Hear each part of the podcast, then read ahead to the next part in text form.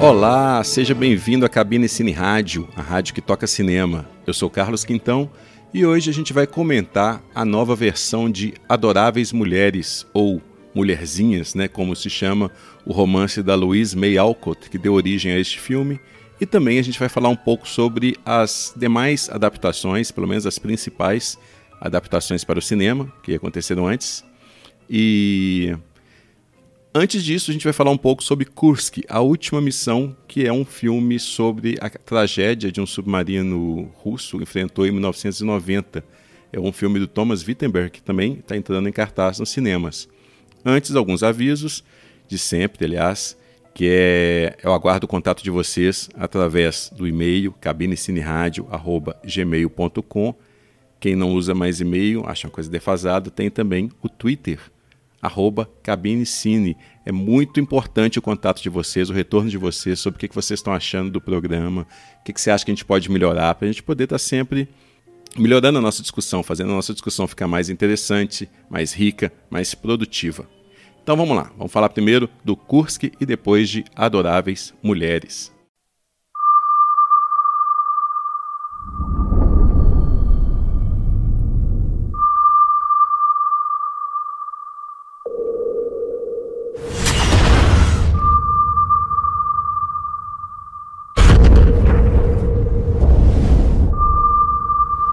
Kursk. Something happened. Em 1990, uma explosão em um submarino russo chamado Kursk, durante um exercício da frota do norte da Marinha Russa, fez com que parte da, da, da, tripulação do submarino ficasse presa no fundo do oceano. O filme Kursk, A Última Missão, conta a história exatamente desta tragédia né, e das tentativas de resgate dos, dos sobreviventes. O filme é uma superprodução internacional comandada pelo produtor Luc Besson, através da sua empresa, né, a Europa Corporation, e pelo diretor dinamarquês Thomas Wittenberg. A opção por ser falada em inglês né, do filme e não russo, como, como deveria, visa claramente o mercado internacional, né, principalmente o de streaming, muito mais até do que o de cinema. Mas não quer dizer que seja que o filme, o curso, que seja uma produção rasteira, pelo contrário. Os valores de produção são grandes. A fotografia, por exemplo, é de Anthony Dodd Mantle, que é colaborador habitual do Danny Boyle. E até ganhou o Oscar por é, Quero Ser um Milionário, né? E a música é de Alexandre Desplat, que também assina a trilha da nova versão de Adoráveis Mulheres, que a gente vai comentar daqui a pouco. E o roteiro é de Robert Roda, que é o mesmo de O Resgate do Soldado Ryan. Então, já o diretor, o Thomas Wittenberg, ele é um caso especial, né? Ele surgiu em meio ao movimento do Dogma 95 com Festa de Família, que é um dos principais filmes daquele movimento. Mas logo o, Wittenberg ele debandou para outros estilos, realizando filmes em língua inglesa, antes de voltar para a Dinamarca, onde ele fez A Caça, com o qual ele concorreu ao Oscar de filme estrangeiro em 2012 o Wittenberg ele tem algumas escolhas estéticas bem interessantes em Kursk, a última missão. O início e o fim do filme, por exemplo, possui relação de aspecto de 1.66 por 1, que é uma relação mais quase quadrada, né? Enquanto todo o miolo do filme, que envolve o submarino, as tentativas de resgate, são em scope, tela larga. É interessante os momentos onde ele escolhe para poder abrir a tela e para fechar a tela novamente. Prestem atenção nisso quando forem ver o filme. É, além do mais, o diretor ele opta também por uma textura envelhecida da imagem, com cores pastéis e pouco contraste, que já vende uma maior verossimilhança né, para aquela história desde os primeiros momentos, uma sensação de que a gente está vendo não um épico, e sim um drama de realismo social. Aí, quando a história passa para o submarino e para os demais militares envolvidos na operação, ou seja, para a parte mais espetacular mesmo da história, esta est estratégia de buscar um realismo faz com que o espectador já tenha comprado essa ideia, essa ideia de realismo. E com isso, o espectador até engole algumas situações clichês que surgem aqui e ali como parte natural do processo. O, o roteiro do, do filme é adaptado do livro do Robert Moore sobre o assunto. E a grande dificuldade, eu acho que o grande desafio é você criar tensão mesmo com o desfecho sendo bastante conhecido ainda hoje, né? o desfecho da, da, do que aconteceu com, com os sobreviventes. O Wittenberg e o, o Robert Rodares conseguem, ajudados pelo, pelo bom elenco, é, compensar esta, essa previsibilidade né, do, do entrecho.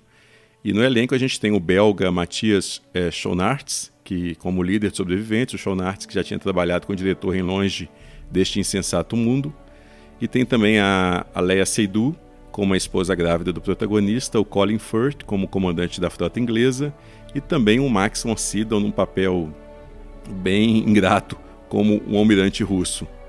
Mas é interessante que é um filme onde não existe heroísmo gratuito ou atos gloriosos. É um filme que é uma denúncia contra a verdadeira tragédia, que é quando as decisões burocráticas ignoram o ser humano. E também uma lembrança que a guerra, seja ela fria ou não, ela continua existindo apenas na cabeça daqueles que decidem o destino de uma nação.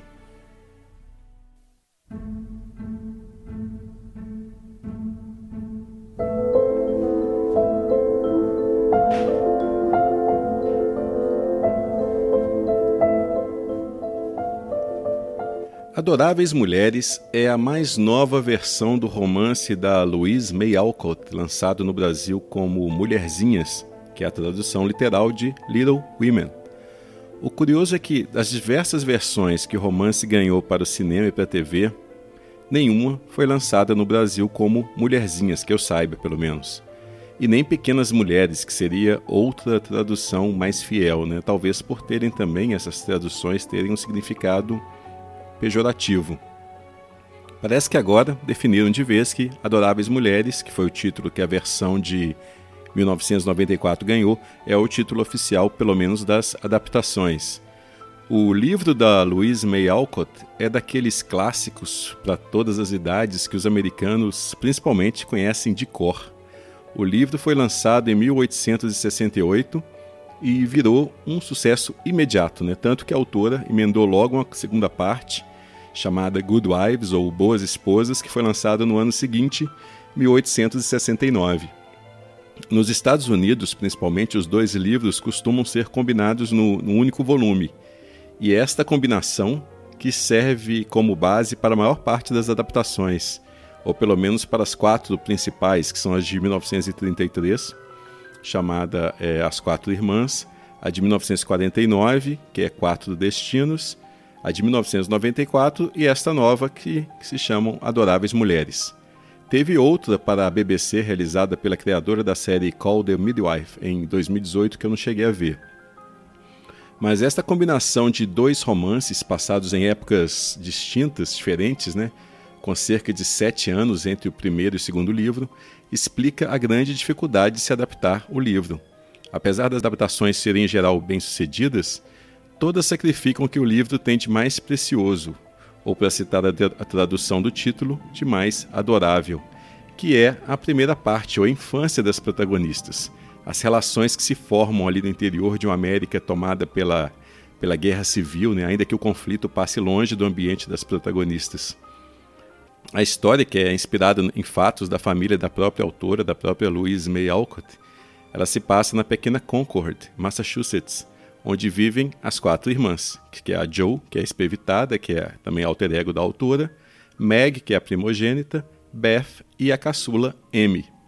As quatro vivem com a mãe, já que o patriarca está lutando pelo norte na guerra civil. E somadas as privações da guerra, a situação da, da família financeira também está bem delicada, já que que ficou bem ruim né, após algumas decisões de investimento equivocadas do pai, que, que nunca ficam muito claras no, no, romance quais, são, quais foram essas decisões. Mas o que o romance tem de cativante é exatamente mostrar que existe vida, existe felicidade, mesmo em situações adversas como as das moças. O livro tem todo um tom de moralismo cristão, mas de um cristianismo não necessariamente puritano, e sim no que se refere à caridade, ao perdão, ao amor ao próximo, ou seja, alguns valores cristãos dos quais vários devotos hoje em dia se esquecem ou optam por não se lembrarem. Ao mesmo tempo, o livro questiona, até certa medida, claro, o papel que se esperava da mulher na época. Né? A protagonista, Joe, o tempo todo lamenta não ter nascido homem. Mas isso não a impede, nem não impede a protagonista de viver a vida como ela acha que tem que ser vivida. Para o desespero, aliás, da irmã mais velha, Meg, que segue mais, mais tradicionalmente os preceitos femininos da época. E a simpatia do leitor fica claramente com a Joe. Este pensamento moderno que a protagonista tem faz com que o romance né, continue sendo adaptado para outras mídias ainda hoje. Além das várias adaptações para cinema e TV, o livro virou também peça da Broadway, virou ópera, virou balé, virou até anime.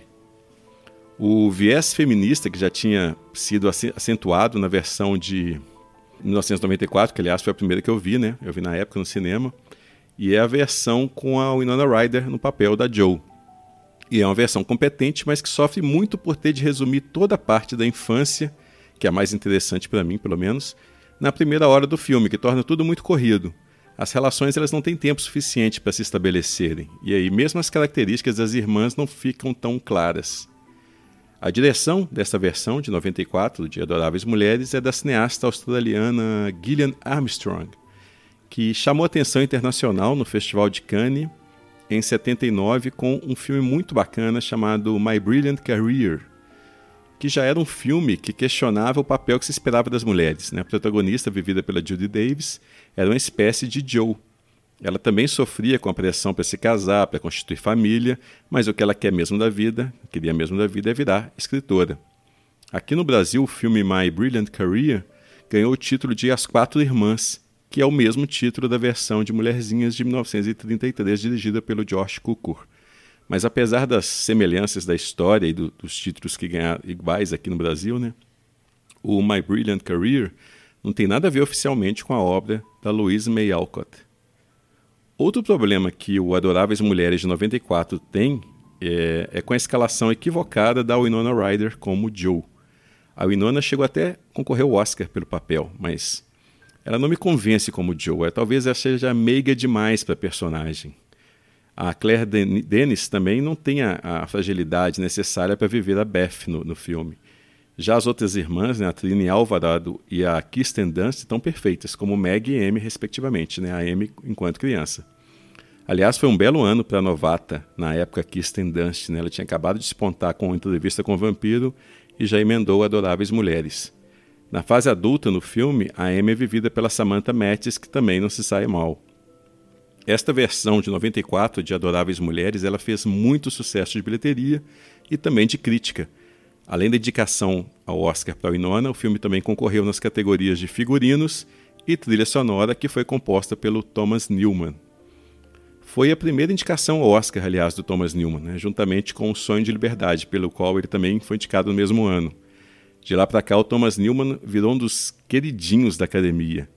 Ele já somou, acho que, 14 indicações como eu estou gravando este programa que antes de saírem as indicações deste ano, pode ser que ele tenha conquistado mais uma com a partitura dele para 1917, filme do parceiro habitual Sam Mendes. Mas curiosamente, apesar desse tanto de indicação, esse tanto, tanto amor que ele recebe da academia, ele nunca chegou a ganhar o Oscar. O Thomas Newman ele tem pedigree em Hollywood. Ele é filho do lendário compositor Alfred Newman, que compôs a trilha de vários filmes importantes e, e maravilhosos, é um dos grandes compositores da história do cinema, mas é, acho que ele é mais famoso por ter composto o, o tema que toca na abertura dos filmes da Fox, né? naquela aquela fanfarra da Fox. E o Thomas Newman também é irmão de outro compositor de trilha sonora, que é o David Newman. Também é sobrinho do Lionel Newman, outro compositor, e é primo do, primo do Randy Newman, que é cantor country também compositor de trilha sonora. Ou seja, música em geral e música de cinema em particular está no sangue do sujeito. E a gente vai ouvir então o belo tema do Thomas Newman para o Adoráveis Mulheres de 1994.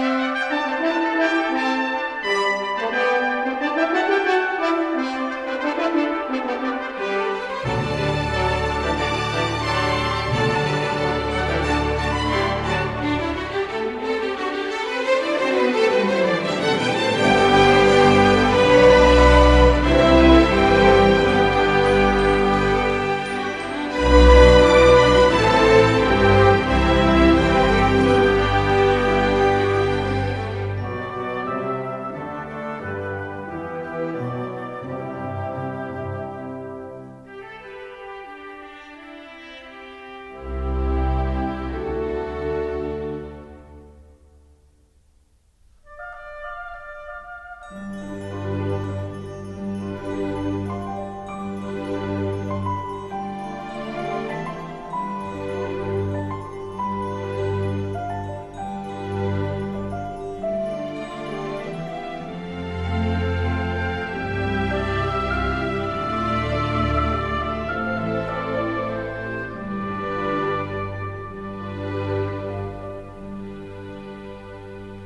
Este foi então Thomas Newman com o tema de Adoráveis Mulheres, versão de 1994. E a primeira adaptação de prestígio de Mulherzinhas do romance é a As Quatro Irmãs, de 1933. Antes dela, a gente teve duas adaptações ainda no cinema mudo, mas uma delas se perdeu e a outra, realizada em 1918, ela tem como principal atração ter sido filmada na própria casa onde viveu a Louise May Alcott em Concord, que serviu de base para a residência das moças né, do, do, romance. Mas a versão da década de 30 que ganhou o mundo. É, ela fez grande sucesso de público, foi indicada a três Oscars de filme, direção para o George Cukor e roteiro adaptado, que ganhou.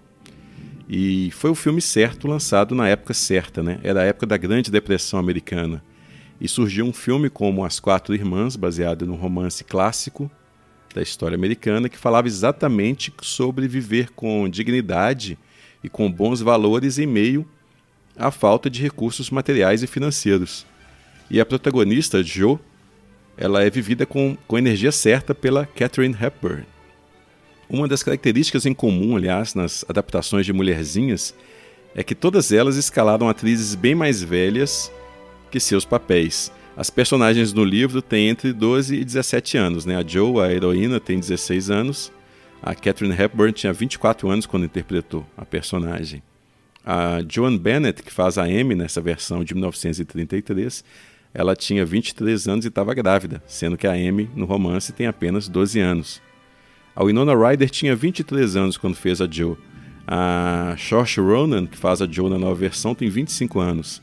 E a June Ellison, que fez a, a, personagem na versão de 1949, ela tinha 31 anos na época.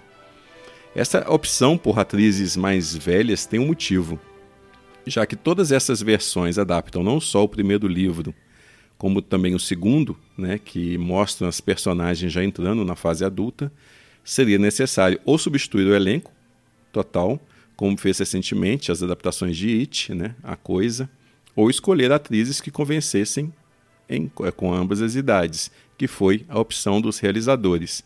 A exceção foi a M, da versão de 94, que foi vivida na infância pela Kirsten Dunst e pela Samantha Metz na fase adulta.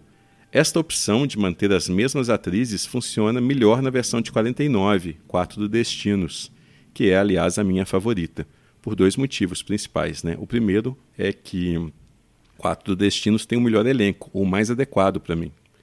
A Johnny Ellison, apesar de que tinha 31 anos na época, ela tem a jovialidade e a energia que se espera da, da, da. E a Janet Leigh também está ótima como Meg. A Elizabeth Taylor, perfeita como Amy. E a Margaret O'Brien é a melhor Beth de todas, né? a única que reúne a doçura e a fragilidade necessária para a personagem. Curiosamente, a Margaret O'Brien ela voltaria a interpretar a Beth cerca de 10 anos depois, numa versão do livro para, para a televisão. O outro motivo pelo qual eu gosto mais de Quatro Destinos é que a fotografia e os cenários em Technicolor são a perfeita transcrição visual para o mundo que a Louise May Alcott descreve no livro. Acho que tem algo de mágico e de pictório no Technicolor que faz com que o filme seja uma versão ilustrada ideal né, para o livro. E até o diretor Mervyn Leroy, que costuma ter a mão pesada, aqui ele está bem delicado. Ele evita até mostrar mesmo o, o destino trágico de uma das personagens, coisa que os outros filmes fazem, né? E aqui o Leroy deixa só sugerido esse destino, mas funciona igualmente bem. No mais, o Quatro Destinos é ao mesmo tempo uma versão do romance e uma refilmagem do As Quatro Irmãs, adaptação de 1933, já que Várias das soluções narrativas do filme do George Cukor elas são reaproveitadas em Quatro Destinos. Até mesmo diálogos e cenas escritas né, especialmente para as quatro irmãs reaparecem aqui intactas no Quatro Destinos. Todas essas, essas três versões, né, do, de, da década de 30, de 40 e da de 90, ela segue mais ou menos cronologicamente os acontecimentos das duas partes do romance, ou seja, dedicam mais ou menos metade do filme para mulherzinhas e a outra metade para boas esposas.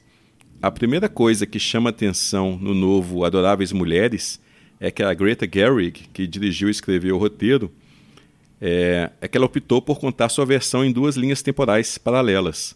O filme começa já com a, com a Joe na fase adulta, vivendo em Nova York, e aos poucos a gente vai contemplando a vida dela e das irmãs através de flashbacks que são inseridos geralmente como paralelismo para algo que esteja acontecendo no presente, ou seja, na fase adulta das personagens. E é uma estratégia interessante da, da, da Greta Gerwig, já que assim ela resolve um desafio da adaptação. O livro Mulherzinhas, apesar dele não ter sido publicado em fascículos como era comum na época, ele foi escrito utilizando capítulos curtos de cerca de 10 páginas cada um, que são tematicamente fechados em si mesmo. Ao mesmo tempo, a história do livro se passa ao longo de um único ano, né, que vai de um Natal a outro, respeitando as mudanças das estações que refletem né, no, no, no humor e no ambiente da história. Claro que a gente tem uma história única sendo contada ao longo de todo o livro, mas cada capítulo possui um tema e uma moral bem definida no final. Isso faz com que o livro tenha uma característica episódica. E as adaptações anteriores sofriam um pouco com esta característica porque ficavam com a sensação de superficialidade da trama, pois elas não tinham tempo suficiente para aprofundar nenhum dos temas, coisa que o livro tem. E no Adorável Mulheres da Greta Gerwig, essa sensação de superficialidade ela permanece até em certa medida, mas ela é atenuada, já que existe esse contraponto entre os dois tempos narrativos, este paralelismo que a cineasta encontrou né, entre eventos distintos. A protagonista do filme, a Saoirse Ronan, está excelente como Jill. Ela convence nos dois tempos e tem aquela energia latente que tanto Catherine Hepburn e June Harrison tinham e que faltava, eu acho, na Winona Ryder. Mas eu ainda fico curioso para ver uma adaptação da obra que se concentre apenas na primeira parte, no Mulherzinhas. Uma adaptação que respeitasse o tempo necessário para que aquelas relações se desenvolvessem, que as personagens fossem crescendo e amadurecendo com o passar do ano, né? Talvez o formato mais adequado fosse um de, de uma série mesmo. E eu gostaria que fosse focada na infância, porque a segunda parte da história me parece convencional demais, sombria demais, até desnecessária. É quase para satisfazer a curiosidade dos fãs né, em saber o que aconteceu com as personagens na vida adulta. Aliás, uma, uma curiosidade tanto, já que rendeu mais duas continuações escritas pela Louise May Alcott. Uma Pequenos Homens, né, publicada em 1871, e a outra é Os Garotos de Joe, publicado em 1886. Ao saber do destino das personagens na vida adulta, para mim, algo da magia se desfaz. Aquela infância naquela América interiorana idealizada, ela fica menos mágica. O, o filme que talvez tenha captado com mais propriedade o espírito do livro da Louise May Alcott, mais do que as adaptações para o cinema do livro dela, é o Agora Seremos Felizes, que é o maravilhoso musical do Vincent Minelli. Até mesmo o cuidado em ilustrar cada estação está presente no filme do Minelli, que inteligentemente se concentra né, na infância da protagonista, vivida pela Judy Garland, e na sua relação com a família. O Agora Seremos Felizes também tem a magia do Technicolor para fazer com que cada imagem seja única. E tem também a Margaret O'Brien, que fez a Beth na versão de 1949. Enfim, é, Agora Seremos Felizes é o filme maravilhoso para a gente fazer um contraponto, para a gente poder fazer uma sessão dupla aí com o novo Adoráveis Mulheres. E a gente vai fechando as atividades aqui na cabine hoje com duas músicas. A primeira, na voz da Judy Garland, é Have Yourself a Merry Little Christmas, que é uma canção composta por Ralph Blaine e Hugh Martin para a trilha de Agora Seremos Felizes e que acabou virando um tema clássico de Natal, sendo regravada por nomes como Frank Sinatra e diversos outros. E a segunda canção, a segunda música que a gente vai tocar, é um belo trecho da trilha do novo Adoráveis Mulheres, composta por Alexandre Desplat. Eu sou Carlos Quintão e até!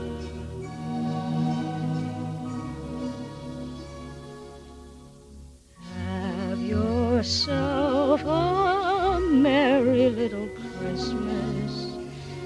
Let your heart be light. Next year all our troubles will be out of sight.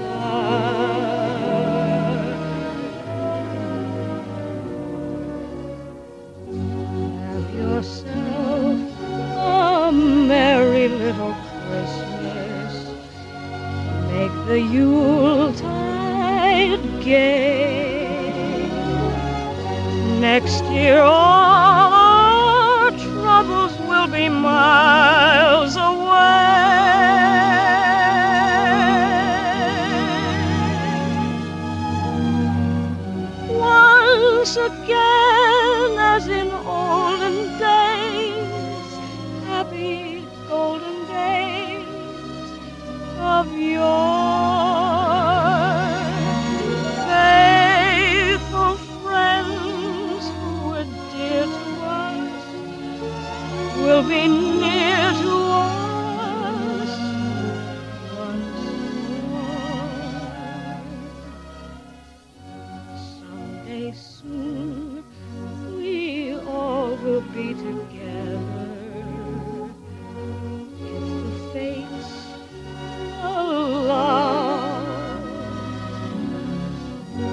until the